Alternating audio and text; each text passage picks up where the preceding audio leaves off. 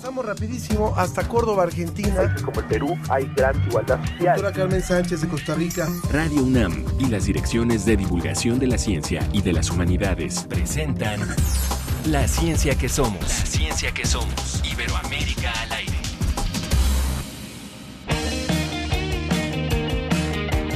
Es como una herida, no se cura con tiritas. Es mi sueldo el que lo está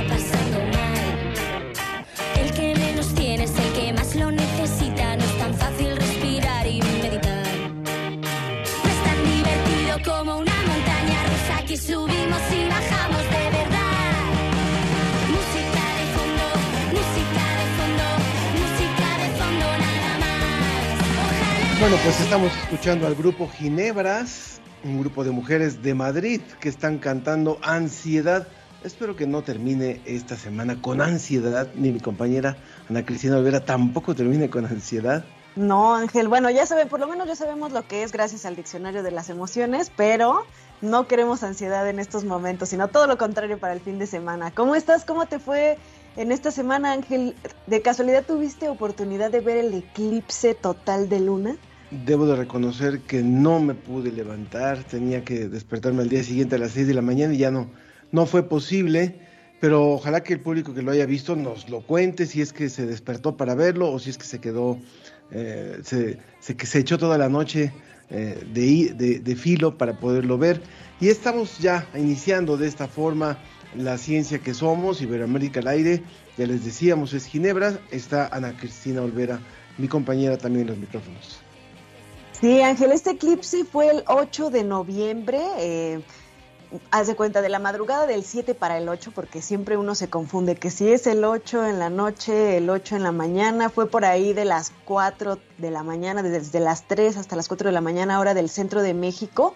Y fue muy importante porque fue un eclipse total de luna y no vamos a tener otro ángel hasta el 2025, así que ojalá y que todos los radioescuchas que lo lograron ver, sobre todo en Norteamérica, en eh, en, en, el sur, en Asia, en Australia, igual también tenemos radioescuchas por allá. Yo sé que tenemos por lo menos algunos en Europa. Entonces, que si lo lograron ver, pues nos manden algunas imágenes, ¿no? Muy bien, pues los esperamos por supuesto en nuestras redes sociales como siempre, en la Ciencia que Somos, en Facebook, en Twitter arroba Ciencia que Somos o a través del WhatsApp 55 54 06 57 62.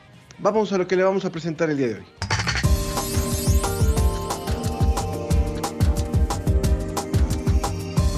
Descubren en un observatorio de Chile tres asteroides cercanos a la Tierra.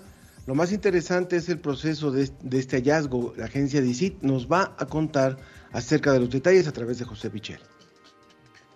Hoy vamos a platicar con uno de los encargados de controlar satélites en la Agencia Espacial Canadiense. Su nombre es José Miguel Ramírez y además es originario de México. Así que quédense a conocer su interesante historia y cómo nos ayudan los satélites para el cambio climático y muchas otras funciones. Esta semana comenzó la cumbre del clima COP27 allá en Egipto, donde alrededor de 200 naciones buscan acuerdos para atender el cambio climático. Vamos a tener los detalles desde allá, desde el, desde el balneario donde se está realizando esta cumbre. Y también acerca de la COP27, la Red Mexicana de Periodistas de Ciencia nos va a explicar qué son las pérdidas y daños y por qué es un tema relevante en las negociaciones de la cumbre, sobre todo qué es lo que le exige, qué es lo que le exigen los países menos favorecidos a los países eh, los países grandes potencias que han provocado la gran mayoría del cambio climático. Pues ese es el menú para el día de hoy. Ya le dimos nuestras redes sociales en Facebook La Ciencia que Somos, en Twitter arroba Ciencia que Somos, el WhatsApp 55 54 06 57 62 para que también nos pueda mandar sus imágenes de la, del eclipse si es que las tomó. Y también nos puede llamar por teléfono, Ana. Así es, eh, nos pueden marcar al 55 56 22 73 27. Apúntenlo bien, 55 56 22 73 27. Vámonos ya hasta Salamanca. Está listo José Pichel. Desde España, el informe de la Agencia Iberoamericana para la Difusión de la Ciencia y la Tecnología, DICIT, con José Pichel.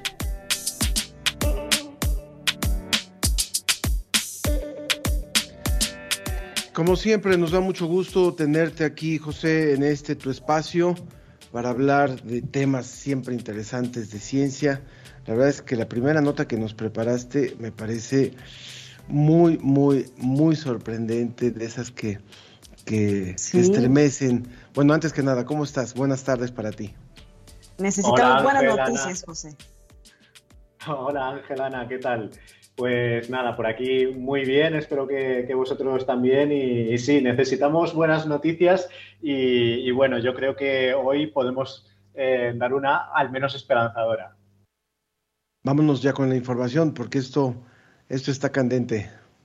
Estupendo, pues eh, estamos hablando de una investigación que ha sido publicada hace pocos días en una revista del grupo Science por parte del Centro Nacional de Investigaciones Oncológicas de aquí de, España, con sede en Madrid, y nos habla de un caso absolutamente excepcional, único en el mundo. Una persona que ha sobrevivido a 12 tumores.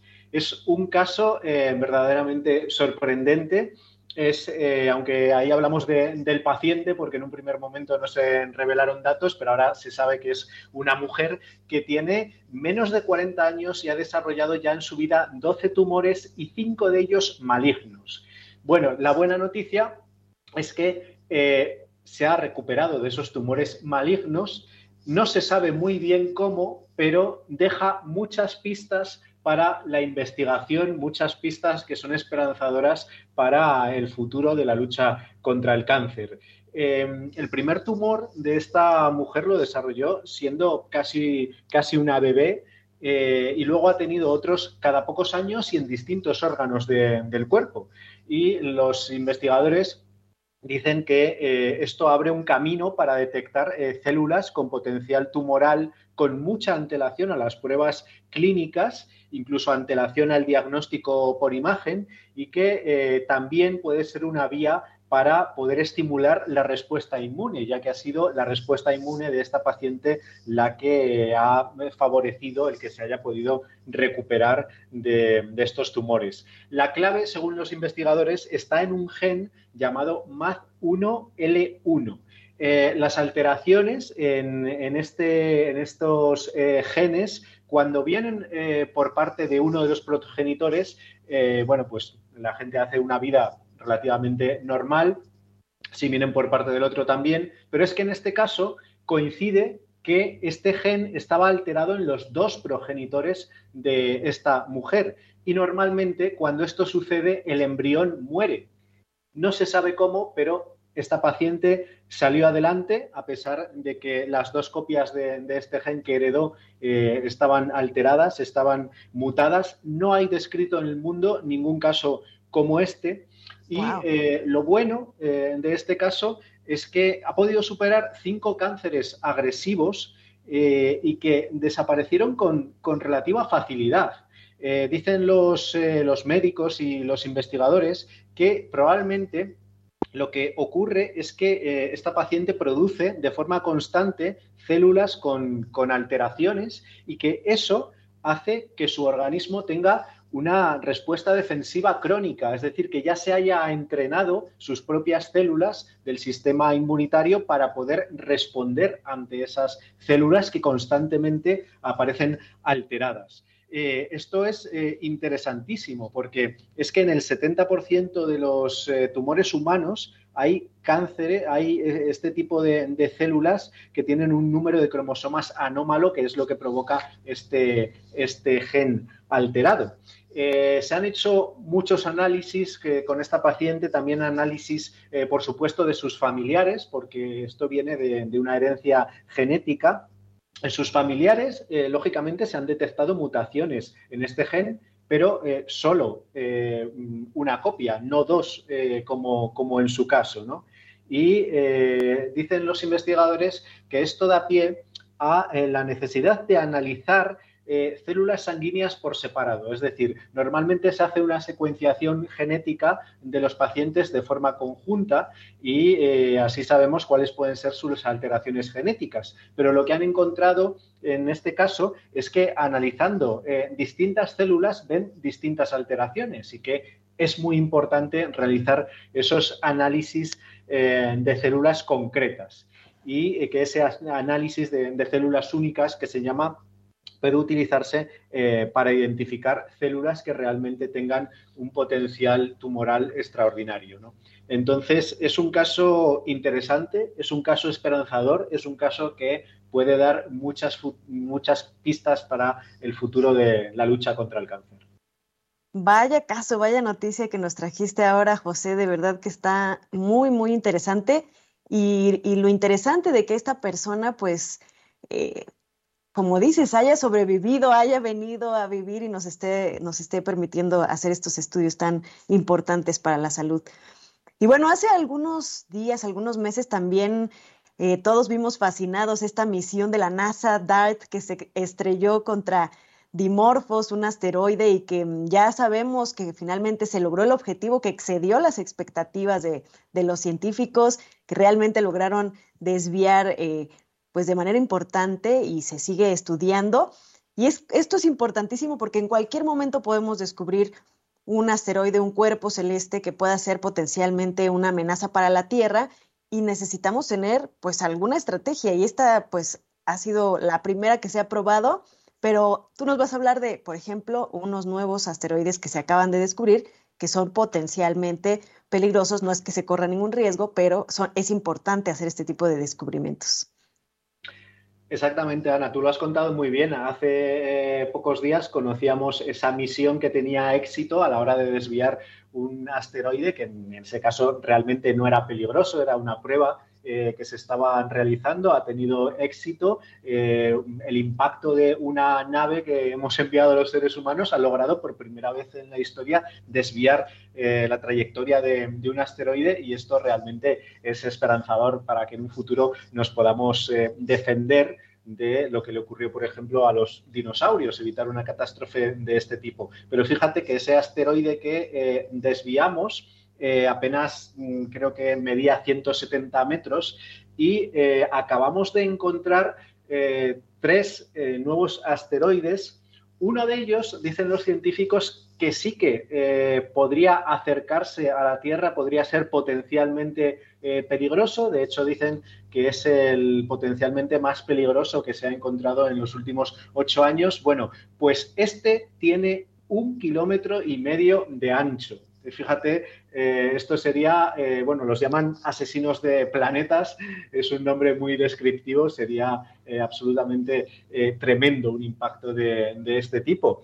en realidad, hablamos de todo esto porque el hallazgo ha sido posible gracias al Observatorio de Cerro Tololo en Chile, eh, que tiene un instrumento extraordinario que se llama DECAM y que eh, permite eh, captar apenas mm, unos, unos, pocos minutos al día del tipo de imagen que nos interesa justo para eh, poder averiguar la, trayectoria de, estos o poder averiguar la existencia eh, más bien de este tipo de, asteroides cercanos a la Tierra que puedan ser eh, peligrosos. porque, claro, estamos hablando de un nuevo hallazgo, estamos hablando de que se producen muy pocos y que realmente los asteroides potencialmente peligrosos eh, los tenemos más o menos eh, controlados, pero vemos que pueden aparecer algunos nuevos y eh, lo que se ha utilizado son observaciones realizadas durante el crepúsculo para aprovechar que a pesar de que la luz del sol nos ciega en determinadas direcciones para poder hacer este tipo de observaciones, pues tenemos unos minutos que gracias a la última tecnología sí que nos permiten hacer este tipo de detecciones.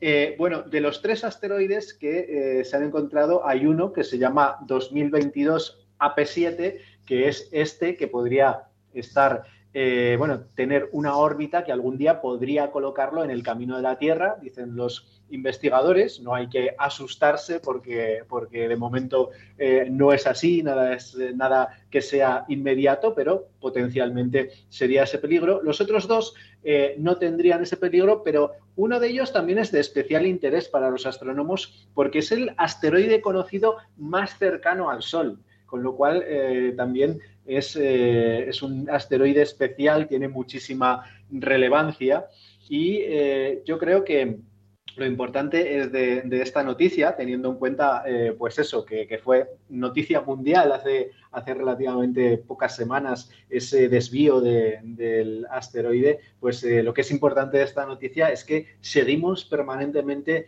vigilando nuestros cielos, seguimos eh, vigilando y detectando potenciales peligros y con la esperanza también de tener la tecnología y los conocimientos necesarios para que si alguna vez estamos en peligro podamos solventar la situación. José Pichel, siempre agradecidos con tu colaboración, con el entusiasmo que pones también en cada una de ellas. Danos por favor la dirección para que el público pueda encontrar estas y otras noticias de ciencia. Pues estas y muchas noticias de ciencia y tecnología eh, las puede encontrar todo el mundo en la Agencia Iberoamericana para la Difusión de la Ciencia y la Tecnología, DICIT, en www.dicit.com. Muy bien, José Pichel, de la agencia DICIT, muchas gracias, saludos hasta Salamanca, excelente fin de semana.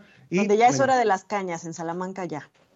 Exactamente, ya, ya, va siendo hora y más ahora que, nos acercamos ya con el cambio de hora y todas estas cosas, nos acercamos ya al invierno y eh, quedan pocos minutos de sol aquí realmente. Muy bien, pues excelente tarde por allá. Gracias hasta Salamanca, José Pichel. Continuamos en la ciencia que somos. Hola, soy Marian Trejo, becaria en la UNAM. ¿Tienes interés por la divulgación de la ciencia y te gusta interactuar con las personas?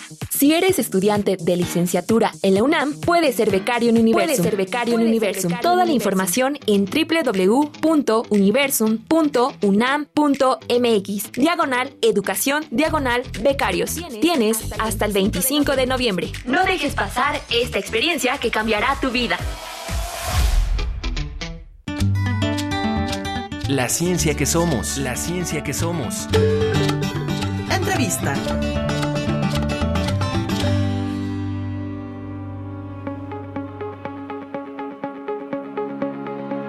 José Miguel Ramírez Olivos, ingeniero aeronáutico mexicano originario de la Ciudad de México con sangre mixteca. Es egresado del Instituto Politécnico Nacional, con estudios en ingeniería aeronáutica Cuenta con una maestría y doctorado en sistemas espaciales por la Universidad de McGill. Por 15 años ha realizado operaciones y control de vuelo de satélites desde el Centro de Control Satelital en la Agencia Espacial Canadiense. Ha participado en el lanzamiento de los satélites RADARSAT 2, NEOSAT y M3MSAT. Es presidente honorario y presidente del clúster espacial del capítulo Montreal de la Red Global MX que promociona el desarrollo en México a través de la inserción de los mexicanos en la economía del conocimiento alrededor del mundo. ¿Qué tal? Mi nombre es José Miguel Ramírez. Actualmente trabajo en la Agencia Espacial Canadiense eh, como controlador de vuelo de satélites. Para mí, crear una comunidad en el exterior es precisamente seguir teniendo los lazos como mexicano eh, apoyando a mi país, apoyando a los mexicanos, a las futuras generaciones de este gran país. El doctor José Miguel se define a sí mismo como el doctor de los satélites. Ha colaborado con la Agencia Espacial Mexicana, el Centro de Desarrollo Aeroespacial del Instituto Politécnico Nacional y como consultor para empresas en Sonora que buscan implementar la industria aeroespacial es considerado como una de las grandes personalidades en la comunidad espacial mexicana y uno de los elementos importantes para la Agencia Espacial Canadiense.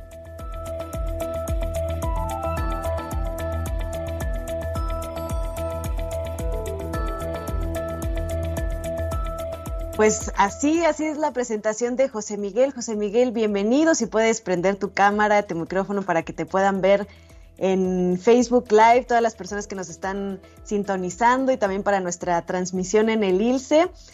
Y pues sí, eh, ha sido muy importante el impulso que has eh, dado a lo largo de estos años a México, a Latinoamérica, para que haya más desarrollo de estas tecnologías que son tan importantes. Ahorita estamos viviendo la COP27 y eh, verdaderamente la tecnología espacial es crucial para que logremos los objetivos, para que realmente podamos alcanzar eh, estos estas metas y lograr proteger nuestro planeta de, de, lo que está sucediendo con el cambio climático y la emergencia ambiental. Bienvenido. ¿Cómo ves, cómo ves a México en esta, en esta, en esta área? Saludos Ana Cristina, saludos Ángel. Es un gusto para mí estar aquí con ustedes, con invitados. Muchas gracias por la presentación y la introducción. Es, ah, me siento muy honrado por esta presentación. Muchas gracias. Pues mira, este, veo muy, muy importante, muy, muy importante el tema espacial en México, a lo cual hemos estado empujando, no nada más yo, sino varios colegas también con nacionales, hemos estado empujando desde fuera del país y dentro del país, hablando de México, cómo podemos de alguna manera ya empezar a desarrollar una, este, una disciplina o una industria espacial, ¿verdad? Este, hablo de la disciplina porque, bueno, pues sí, se necesita el, recurso humano y se necesita también pues, el recurso material, como ustedes. Pero bueno, dentro de estos dos recursos, bueno, ¿qué más hay? Entonces tenemos que empezar dando este, desde el gobierno las políticas, luego también dar este, esta cultura que se dé, ¿verdad?, para empujar y para estimular y eh, ayudar al país, pero tanto, sobre todo, sobre todo al recurso humano, eh, las generaciones que vienen, cómo pueden también introducirse a la industria espacial y cómo México también, yo lo anticipaba hace un par de meses en un congreso en Guadalajara, en menos de 10 años nuestro país va a ser verdaderamente potencia espacial. José, eh, José, tú querías ser piloto cuando eras niño y varias situaciones lo fueron impidiendo, lo fueron modificando. Cuéntanos un poquito de eso, cuéntanos de tu paso por la, por la vocacional, por el poli eh, y de lo que representó esta institución para ti. Es un gusto hoy tener también eh, un, un, un egresado del Instituto Politécnico Nacional que está haciendo este trabajo tan importante allá en Canadá. Fíjate que, este, gracias por la pregunta, muy buena. Eh, pues pasa por ser efectivamente piloto, este, piloto aviador. Mi padre me lleva al aeropuerto en, los setentas, había una terraza en donde pues podías casi, casi, casi estar enfrente de los aviones. Este, y a lo cual también pues me gustaba saludar a los pilotos. Eh, esto viene también, pues bueno, la influencia de la televisión y de la, de la enciclopedia que recibo cuando niño también este, la cadena de producción de un avión y, este, y bueno, pues las emisiones este, de los tigres voladores, si alguien lo recuerda, este, en inglés es el Baba Black Ships. Entonces esto se va aumentando, eh, buscando eh, el, pasaje o cómo poder orientarme efectivamente, pues bueno, las carreras este, eh, para piloto en escuelas privadas, pues efectivamente muy caras. Muy caras. Siguen siendo pero este, pues buscar otras alternativas, a lo cual pues me lleva a estudiar en la vocacional, el área físico-matemáticas, en donde también parte de mi familia, una tía trabajaba en el Politécnico y ella también sabía que había una carrera este, en el, en el en CIME específicamente y cómo poder orientarme hacia allá. Entonces, pero aparte, pero aparte reprobabas casi todo en, en, en matemáticas. Sí, efectivamente, sí, no fui, mira, estamos en la edad difícil, puedo decirlo. Entonces, pues estando en la tarde, eh, en la vocacional número 8, en donde a veces, pues, tanto los maestros eh, no iban, o como nosotros también, pues nos encontraba también, te digo, esta edad difícil de, de matar clase, pues se me hacía fácil, bueno, lo cual, pues tan fácil, tan fácil no era, porque bueno, sí reprobaba estas materias. Entonces, eh, pues trataba de, estudiar a finales para pasar el, famoso examen este, a título de suficiencia, pero la única que puedo decir que estoy orgulloso que pasé fue la de cálculo integral. Cálculo integral era una materia en donde siempre decían que era una coladera. Entonces yo tenía tanto miedo que me puse a estudiar y bueno, pues este, la muestra es que sí la llegué a pasar, ¿no? Pero sí, no, fue, pues un, joven yo creo que muy, este, muy soñador, pero a la vez, pues, este, te digo, la edad difícil, ¿no? Que te gusta, eh, eh, pues, descubrir otras cosas, ¿no?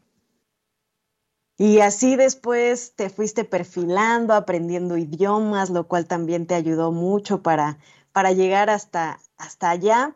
¿Cómo es que decidiste Canadá? ¿Por qué Canadá y, no otro país? La mayoría de los mexicanos pues tenemos aquí de vecino a Estados Unidos muy cerca y, muchos cuando tienen estas ambiciones de entrar a una industria que no está tan desarrollada en nuestro país, pues lo más fácil es, es pasarse para allá, ¿no?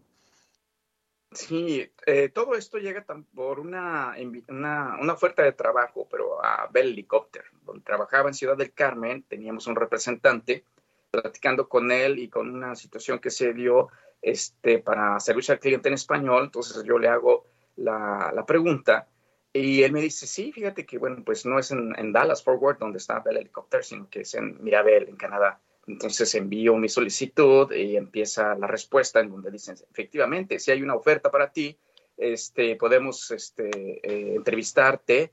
Y a la par, bueno, ya, ya tenía también pensado este, eh, venir a Canadá, ya teniendo a la par mi residencia. Entonces se acelera todo y llego allá. Pero estando aquí es cuando yo descubro eh, que hay una agencia espacial. Entonces, pues todo se viene de alguna manera para atrás en los pensamientos, en los juegos de niño, y le digo, pues bueno, este era lo que de alguna manera siempre soñé. Entonces, pues aplicar, este, no fue fácil, no ha sido nunca fácil, pero bueno, pues ahora puedo decir lo que ya 15 años, pues ya, ya, ya es un gusto y seguirá siempre siendo un gusto. Si usted nos acaba de sintonizar, estamos conversando con un mexicano que nos llena de mucho orgullo, José Miguel Ramírez Olivos. Él es controlador de satélites en la Agencia Espacial Canadiense es egresado del Instituto Politécnico Nacional y tiene ya 15 años de experiencia en la industria espacial. Eh, debo de decir nuevamente, él es presidente honorario y presidente del clúster espacial del capítulo Montreal de la Red Global MX y ahora está allá en Montreal, en Canadá. Mario Alberto Mora, eh, a quien, eh, que esa parte es, público y es un apasionado de los aviones y de la aeronáutica, dice, saludos a José Miguel, qué interesante conocer casos como el suyo. Patricia Chavarría también, gracias por informar sobre todo este contenido interesante e importante.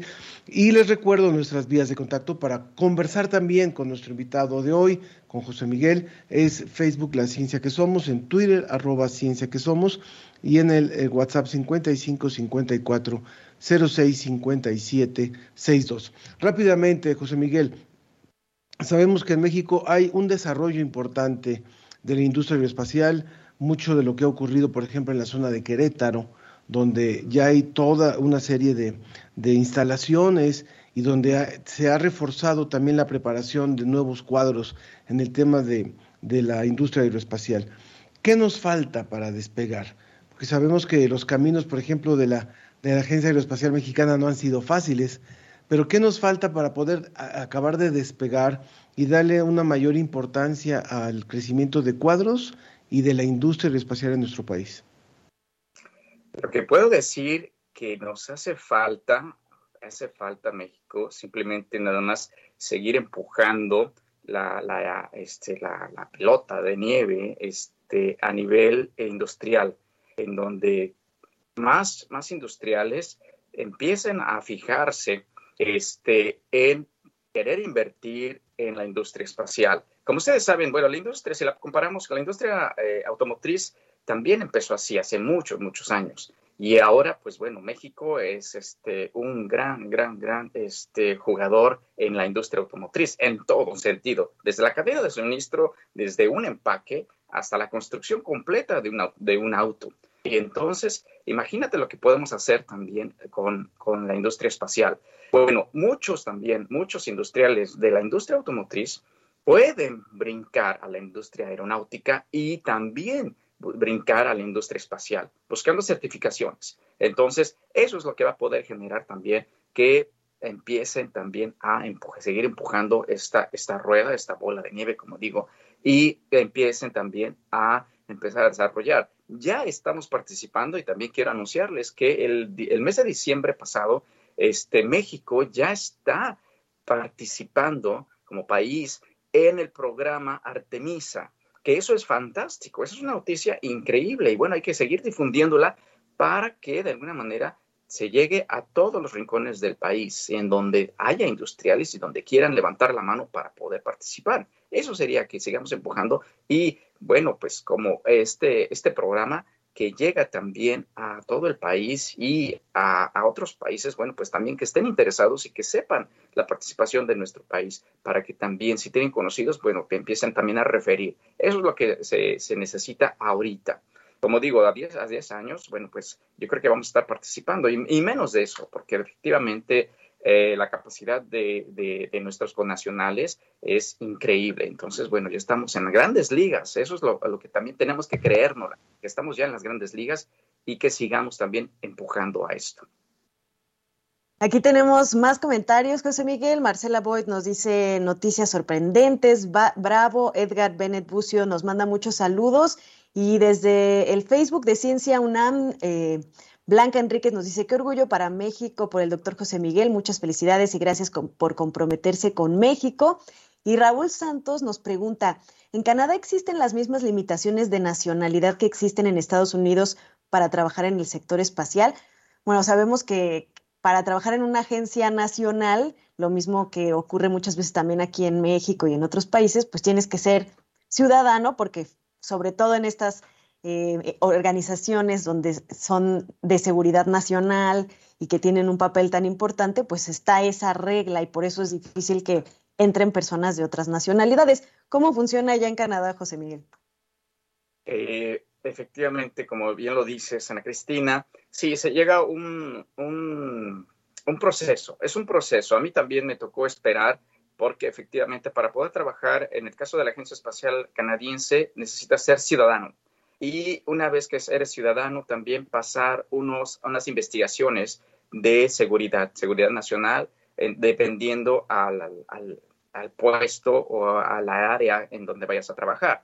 Eh, de entrada, si es un código de seguridad en donde van a investigarte, este, ahora sí que tu presente y tu pasado, y de allí, bueno, van a, van a ver si ya obtienes el código de seguridad. En mi caso, bueno, si ya he pasado dos códigos de seguridad, puesto que trabajo también con tecnología y bueno, hay cosas que pues son efectivamente de seguridad nacional, pero toma tiempo. No es imposible, pero sí tienes que ser residente, tienes que ser ciudadano y esperar todo este proceso para que, bueno, puedas obtener al menos y de entrada te preguntan si eres ciudadano para poder, para poder postular. Entonces, es paso por paso. Es, es eh, a veces es largo porque, bueno, pues uno desesperado quiere ya entrar y, quiere aplicar, pero toma tiempo. Pero bueno, es como digo, no es imposible.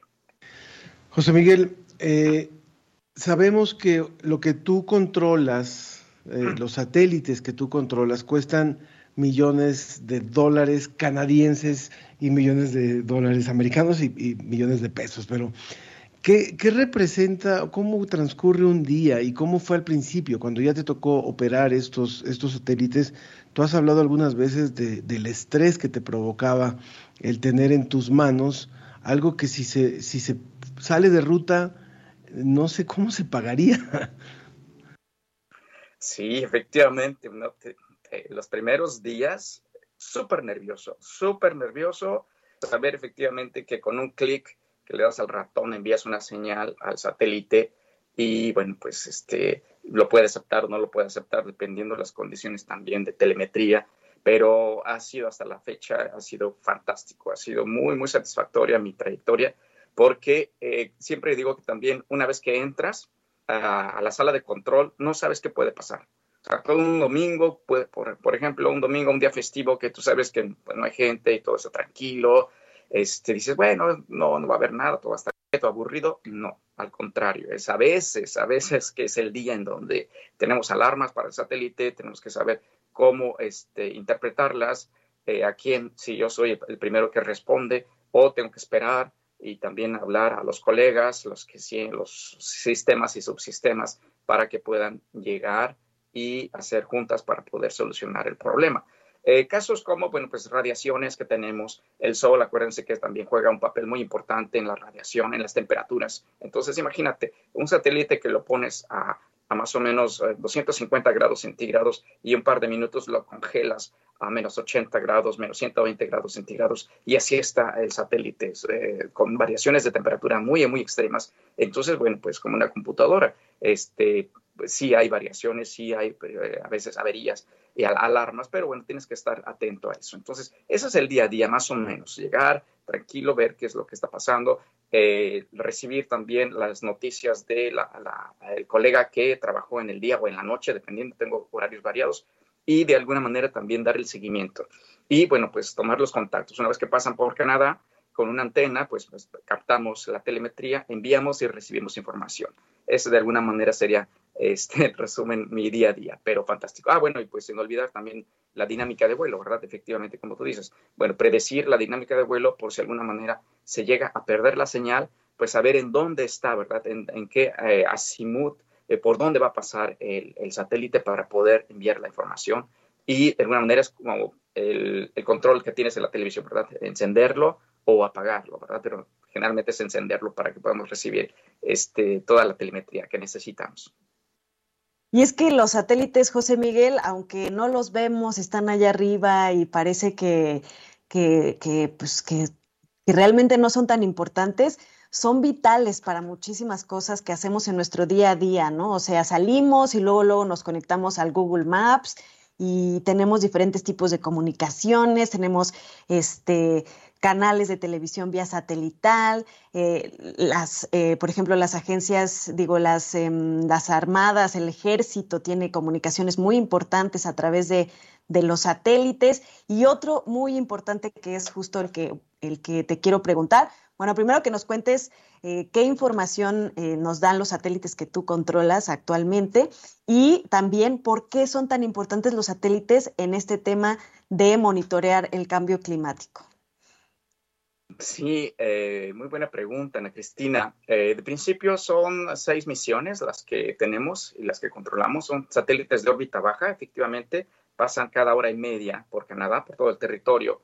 Una, este, lo que es la, eh, la misión de este, constelación, tres satélites de Radarsat y un Radarsat 2, dos misiones diferentes, pero toman imágenes del planeta, imágenes de, nuestra, de nuestro planeta y sobre todo para ayudar en situaciones de emergencia. Bien lo dices, eh, cuando hay terremotos, cuando hay inundaciones, últimamente ha habido inundaciones muy fuertes en Tailandia, entonces, bueno, a través de un organismo mundial, este, recibimos las, las emergencias y cada vez que va a pasar el satélite por esta zona, entonces enviamos o toman las fotografías para comparar el antes y el después y se las regalan a los gobiernos para tomar decisiones, cómo pueden de alguna manera también, ya sea evacuar, ya sea este, trazar caminos para llegar a la gente que está de alguna manera en esta situación o en medio de, un problema. Este, y eh, es lo que hacen estas dos misiones, Radarsat Constelación y Radarsat 2. Otra misión muy importante es SciSat. SciSat toma imágenes, pero de nuestra capa de ozono. El fenómeno del niño en la Antártica es el que de alguna manera desde hace eh, décadas se lanzó el grito. Y entonces este satélite toma imágenes, partículas muy, muy pequeñitas que se llaman los clorofluorocarbonatos, que ya están identificados con un color, a través del de, el Sol, en el, en el ocaso, opuestos del Sol, opuestos este, en la Tierra, eh, pasa el satélite y toma fotografías de esta capa de ozono. Y ahí, allí va a identificar, entre otras partículas, los clorofluorocarbonatos eh, que es el resultado de este, antiguos refrigeradores que contenían este, este elemento que ahorita se me acaba de olvidar, pero que bueno, partículas que se subieron a, este, a la atmósfera y siguen suspendidas. Estos hablamos de los refrigeradores en los años 70. No nada más los refrigeradores, bueno, también pues la, este, eh, los autos, toda la, la, contaminación que pues gases finalmente y bueno, suben a la atmósfera. Entonces, tratamos de identificar estas partículas para que veamos cómo va este fenómeno, que por fortuna ahorita el fenómeno del niño está, eh, está regulado, está tranquilo, por así decirlo. Y otra misión que se llama NEOSAT. NEOSAT, hablando de los, de los meteoritos, este, de la participación anterior, efectivamente, ver, buscar futuros meteoritos que puedan pasar cerca de la Tierra o que tengan de alguna manera un peligro para nuestro planeta. Entonces, bueno, vamos a identificarlos y vamos a saber en qué, en qué, este, en qué distancia y en dónde los podemos ubicar para poder responder así a unos eventos y no nada más unos, estos eventos de, de, de, los, de los meteoritos, que también este, basura espacial, basura espacial que pueda también poner en peligro nuestras misiones. Entonces, esas son las... las... Y por último, este, eh, M3 MSAT, que es un satélite que este, monitorea el tráfico marítimo, por, sobre todo por la Antártica, por la Antártida, arriba este, en el Polo Norte, donde bueno, pues el tráfico marítimo cada vez se incrementa y es así como podemos este, eh, ayudar a, este, a la observación de la Tierra y muy importante, pues efectivamente predecir en imágenes satelitales y bueno, pues eventos que pueden ocasionar este, de alguna manera y puedan afectar a nuestro planeta. José Miguel, eh, muchísimas gracias. José Miguel Ramírez, controlador de satélites en la Agencia Espacial Canadiense, egresado orgullosamente del Instituto Politécnico Nacional. Muchas gracias por haber estado hoy en La Ciencia que Somos. Te mandamos un saludo hasta allá, hasta Montreal, allá en Canadá. Muchísimas gracias y muchísimas gracias. Saludos a todos, sobre todo a nuestro auditorio. Saludos. Y nunca dejen de ver hacia arriba, hacia las estrellas. Muchas gracias, José. Y vamos rápidamente a el diccionario de las emociones y continuamos, continuamos aquí en la ciencia que somos. El diccionario de las emociones. ¿Te has quedado dormido en el cine porque la película te parece lenta? ¿Escuchaste una conversación larguísima y poco interesante? Si es así, seguro experimentaste el aburrimiento. Se trata de una emoción que surge en circunstancias en las que nos faltan estímulos y como consecuencia el interés y la concentración desaparecen. Cuando nos sentimos aburridos, tenemos una actitud de cansancio y apatía. Además percibimos que el tiempo transcurre de manera lenta y nuestro mayor deseo es poder escapar de esa circunstancia. El aburrimiento es un indicador que nos invita a buscar nuevas metas cuando las anteriores ya no son satisfactorias, y puede ser un motor que ayude a aprender y desarrollar habilidades, Puede ser positivo porque fomenta la curiosidad, pero también peligroso para tu integridad, pues la búsqueda de nuevos estímulos permite llevarte a asumir riesgos, por ejemplo, caer en conductas poco saludables, adictivas o inseguras. Para afrontar el aburrimiento, te damos las siguientes recomendaciones. Fijar una meta y conseguirla, experimentar cosas nuevas, practicar ejercicio físico y llevar a cabo actividades recreativas, además de aprender a disfrutar incluso de los momentos menos excitantes. Y recuerda, reconocer y manejar nuestras emociones nos ayuda a vivir mejor. Humanidades Comunidad.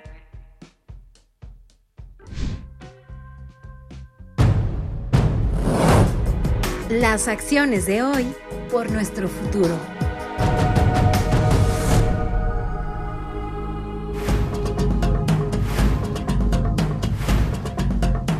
Como decíamos al inicio del programa, este domingo 6 de noviembre arrancó la cumbre del clima, la COP27 en Egipto, con casi 200 países invitados y el objetivo es encontrar acuerdos para combatir los impactos del cambio climático con los problemas añadidos de la guerra y la crisis económica. Este evento termina el próximo 18 de noviembre. Es por eso que nos enlazamos rápidamente con Fermín Cop, él es periodista especializado en cambio climático y editor de la plataforma de periodismo independiente Diálogo Chino, que nos ha preparado un, un reporte sobre lo que ha ocurrido y lo que está ocurriendo hoy allá en la COP27. Adelante, Fermín. Hola Ana, hola Ángel, un gusto saludarlos aquí desde Sharm el Sheikh, en Egipto. Mi nombre es Fermín Cop, soy periodista especializado en cambio climático y editor para el Cono Sur de Diálogo Chino, una publicación en noticias ambientales. Es mi séptima conferencia del clima y voy a estar aquí las dos semanas. En los primeros días de, la conferencia hemos visto eh, algunas demandas y, algunos reclamos de sociedad civil y de los países en vías de desarrollo, en particular reclamos en relación al financiamiento del cambio climático. Eh, la meta original del Acuerdo de París, este Acuerdo Marco de Cambio Climático, era de alcanzar los 100 mil millones de dólares por año para los países en vías de desarrollo de financiamiento. Lamentablemente esa meta no, no se cumplió por lo que hay una demanda creciente de apoyo a los países más golpeados por la crisis climática y en muchos casos ahí entra América Latina y el Caribe como una de, las regiones más vulnerables a la crisis climática, desde huracanes, sequías, eh, inundaciones, olas de calor, los efectos de la crisis climática ya son visibles eh, en la región. Entonces América Latina llega a esta cumbre pidiendo por ese financiamiento, reclamando por, por su deuda soberana. Muchos países de la región muy endeudados en el marco de la pandemia, entonces aparecen reclamos de, por ejemplo, desarrollar instrumentos financieros como canjes de deuda por acción climática para reducir esa deuda y usar esos fondos para la acción climática, por ejemplo, con algunos países más ambiciosos que otros, vale la pena mencionar también. Eh, por ejemplo, el caso de, México, con una poca presencia en la cumbre y sin presencia de, su presidente. Solamente han estado los presidentes de Colombia, el presidente Petro y el presidente de Venezuela, Nicolás Maduro, junto con algunos primeros ministros del Caribe, como el primer ministro de Antigua y Barbuda y la primer ministra de Barbados, por ejemplo. Eh, en ese marco, falta presencia, eh, falta peso político de, América Latina en, la cumbre que podría ayudar a lograr posicionar más la cumbre. Es una, es una COP, una conferencia de las partes, como se la llama, africana, porque tiene lugar en Egipto, por lo que los que claramente tienen más presencia en la cumbre son los países africanos, eh, lo que le quita peso a la región y además recordando que es una región muy fragmentada al momento de llegar a estas cumbres de cambio climático, ¿no? Eh, porque cada país trae su propia postura y en vez de negociar, eh, porque aquí lo, aquí lo que hacen justamente los países es negociar, tratar de llegar a acuerdos, en vez de hacerlo de manera conjunta como, como región, que es algo que sí lo hace África, que tiene una región unida y un punto de partida compartido en cambio climático, eso no ocurre con América Latina y cada país trae su propia mirada y hay algunos bloques regionales, como el ALBA, por ejemplo, donde está Bolivia, o el grupo ABU, donde está Argentina, Brasil y Uruguay, por eso las siglas. A pesar de eso, hay bastante, bastante fragmentación. Hay bastante expectativa también con respecto a Brasil, particularmente. Eh, Brasil, un dato de color que vale la pena mencionar, tiene tres pabellones en la cumbre. Tiene un stand o pabellón oficial del gobierno, un stand o pabellón de los gobernadores de los pueblos amazónicos y un estando pabellón de la sociedad civil. Se espera la presencia del presidente Lula da Silva, el presidente electo de, de, Brasil, en los próximos días en la cumbre, lo que seguramente va a generar toda una revolución aquí en el predio. De hecho, hay bastantes rumores de que podría haber una candidatura de Brasil para ser la sede de la conferencia de cambio climático en dos o tres años. Veremos si, si eso efectivamente ocurre pero también creo que está bueno destacar algunos temas que, saltan a la luz. Hablamos de financiamiento previamente, también es importante hablar del rol de la transición energética, se habla mucho de las emisiones, la contaminación del sector energético y la necesidad de un mayor desarrollo de las energías renovables, eh, con la, el asterisco, el apartado que implica la guerra de Ucrania, ¿no? Porque muchos países se han vuelto, a, se han volcado nuevamente a los combustibles fósiles a partir de la guerra de Ucrania. Entonces, en ese marco aparece una, una mayor demanda de, acelerar ese desarrollo de la transición energética y una transición energética que debe ser justa. Hay eh, un pabellón y varias actividades de la Organización Internacional del Trabajo aquí en la COP que marcan un poco que eh, cuando los países avanzan a nuevas formas de generación de energía, no se debe dejar de lado a nadie, no se debe dejar de lado a los trabajadores y hay que pensar cómo se van a integrar, por ejemplo, los trabajadores del sector de los combustibles fósiles en una nueva economía limpia de las energías renovables, lo que implica, por ejemplo, mucha capacitación y mucho entrenamiento de, esos trabajadores. Del mismo modo, mismo modo, también se puede mencionar el rol de la agricultura. Hay bastantes actividades en relación a eso, al desarrollo de una agricultura sin deforestación, una agricultura eh, sostenible o regenerativa, que, pueda reducir sus emisiones y que pueda desacoplarse de, la destrucción, como se ha visto el Amazonas, que es un, un, foco muy presente. Hay también mucha presencia de los pueblos indígenas eh, y comunidades que están aquí presentes en la conferencia, eh, que han realizado manifestaciones y diferentes reclamos para que sus voces sean oídas en la cumbre eh, y que estén presentes y que sean considerados también. Eh, otro de los actores también que se destacan en, la conferencia, además de los pueblos indígenas, son los jóvenes, que han tenido también un papel muy relevante. Eh, es muy común, por ejemplo, al entrar a la conferencia en cada día encontrarse con alguna manifestación de jóvenes adentro del predio, eh, reclamando también por, por, una participación en, en la cumbre. Eh, y del mismo modo también creo que un elemento que vale la pena mencionar es del país donde se desarrolla la cumbre. Hay bastantes reclamos hacia de la sociedad civil hacia Egipto por, por, sus violaciones a los derechos humanos. Eh, hay un activista, de hecho, eh, bastante famoso y que ha alcanzado llegada en los medios, que está haciendo huelga de hambre y huelga de agua eh, en una manera de resaltar su reclamo. Y Egipto ha sido particularmente cuestionado por eso, de, del mismo modo. Eh, por ejemplo, hay bastante preocupación de una aplicación en el celular que, que eh, hemos bajado los participantes de la cumbre, que incluye el mapa de la cumbre y información de la cumbre, que dicen que es una herramienta de vigilancia de, del gobierno en ese sentido, por lo que es un elemento que vale para mencionar también. Eh, y por último, para cerrar, les cuento un poco cómo es el lugar. Eh, es una ciudad realmente turística, realmente no, hay mucho más allá de eso, con, con balnearios y, resorts, eh, donde solían veranear mucho visitantes de Rusia, algo bastante frenado ahora con la pandemia. pero una ciudad más que nada turística y es un predio significativamente grande, una conferencia de más de 30.000 personas se estima, eh, con delegaciones de países de diferentes tamaños, eh, particularmente la, más grande de América Latina es la de Brasil, con más de 500 personas acá presentes, pero también hay presencia de, muchos otros países de la región. Bueno, simplemente voy, voy cerrando, bueno, estamos quedando sin tiempo, pero bueno, les, les agradezco por la oportunidad y por el tiempo.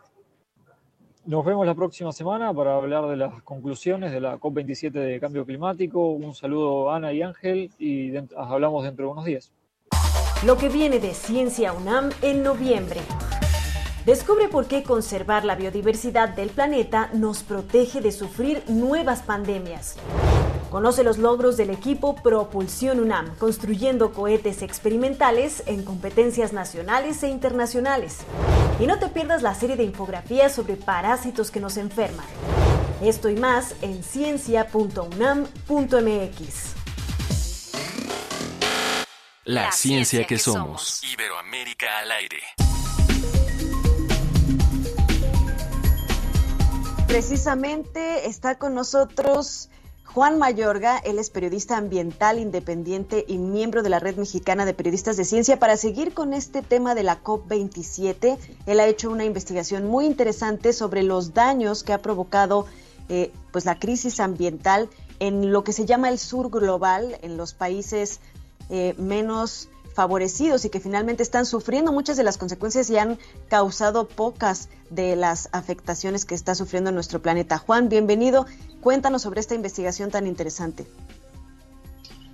Hola Ana Cristina, hola Ángel, buenos días a toda su audiencia. Eh, efectivamente, este reportaje que hicimos eh, para Ojo al Clima, para Periodistas por el Planeta, que es una red de periodistas ambientales que cubren cambio climático en América Latina, se enfoca en esta tercera pata, digamos, de las negociaciones climáticas que tradicionalmente, históricamente, ha sido la más negada, ¿no? la más postergada, que son, técnicamente se llama pérdidas y daños, porque implica dos cosas distintas.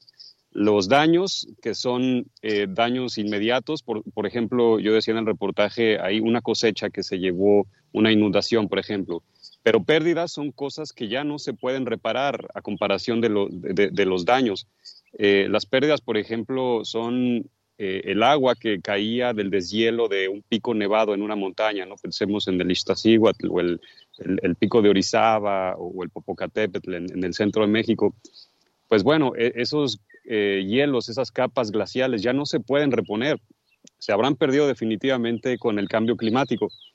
Y bueno, eh, las negociaciones de, los 30 años casi de historia que ya tienen desde que se fundó la Convención Marco de Naciones Unidas sobre Cambio Climático, se han enfocado más en invertir dinero a la prevención, digamos. Eh, mitigación se refiere a prevenir el cambio climático, eh, mitigando la cantidad de gases que se emiten. Y luego está la adaptación, que se refiere a prevenir los daños causados por el cambio climático.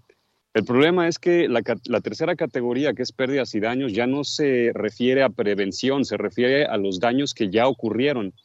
Y como comentaba Fermín Knopp en, su reporte, eh, esta COP27 va a estar muy enfocada en el tema del financiamiento eh, para, por supuesto, mitigación y adaptación, que son los temas prioritarios, pero también para pérdidas y daños, porque este año el mundo tuvo como referencia muy clara de lo que puede causar el cambio climático las inundaciones en Pakistán, que prácticamente fueron en muchas ocasiones descritas como bíblicas, ¿no? una tercera parte del país quedó inundada, un país de más de 200 millones de personas, el doble de la población de México, por ejemplo, y que, pues bueno, tiene, para que se den una idea de cómo andamos en cuanto a financiamiento internacional sobre pérdidas y daños, hay una bolsa raquítica que llega a más o menos unos 10 mil millones de dólares y pues las afectaciones solo en Pakistán y solo en este año eh, prácticamente duplican esa cantidad, ¿no?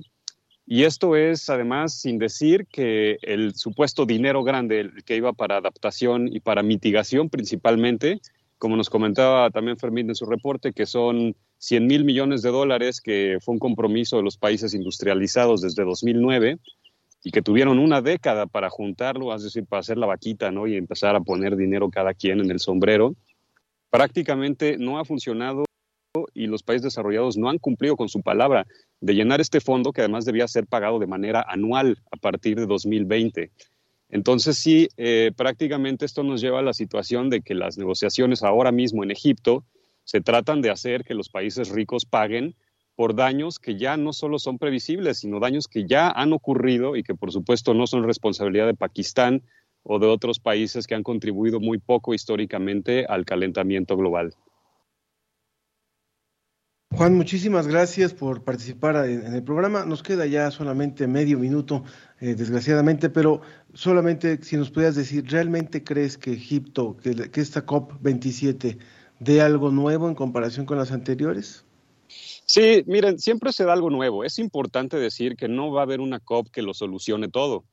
Y hay ahorita entiendo mucha indignación contra este proceso por este argumento de que en 30 años no ha solucionado nada y que el cambio climático está peor que nunca. Pero aquí no hay que confundirnos, ¿no? O sea, si bien lo que tenemos es poco, es mucho más de lo que nunca hemos tenido. O sea, ahora hay un compromiso global para atender la materia, hay un objetivo muy concreto, hay ya muchas estructuras construidas en todos estos años en estas negociaciones y simplemente lo que tenemos que hacer es asegurarnos que en cada oportunidad, o sea, en cada COP, los acuerdos sean cada vez más ambiciosos.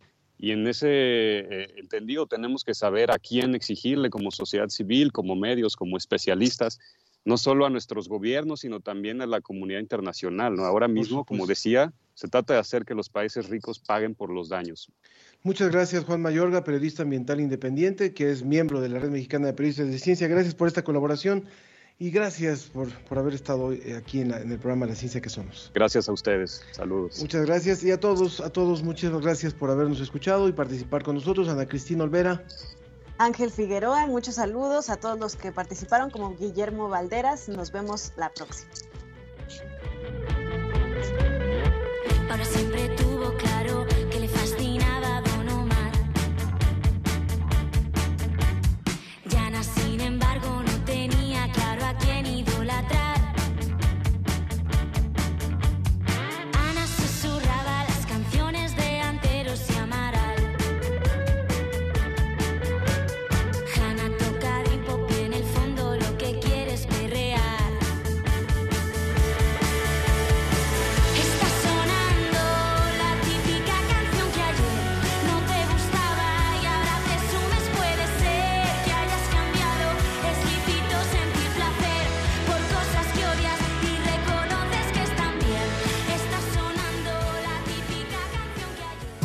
Fue La Ciencia que Somos. Iberoamérica al aire. Los esperamos el próximo viernes. La Ciencia que Somos. La Ciencia que Somos. Una coproducción de Radio UNAM y las direcciones de divulgación de la ciencia y de las humanidades.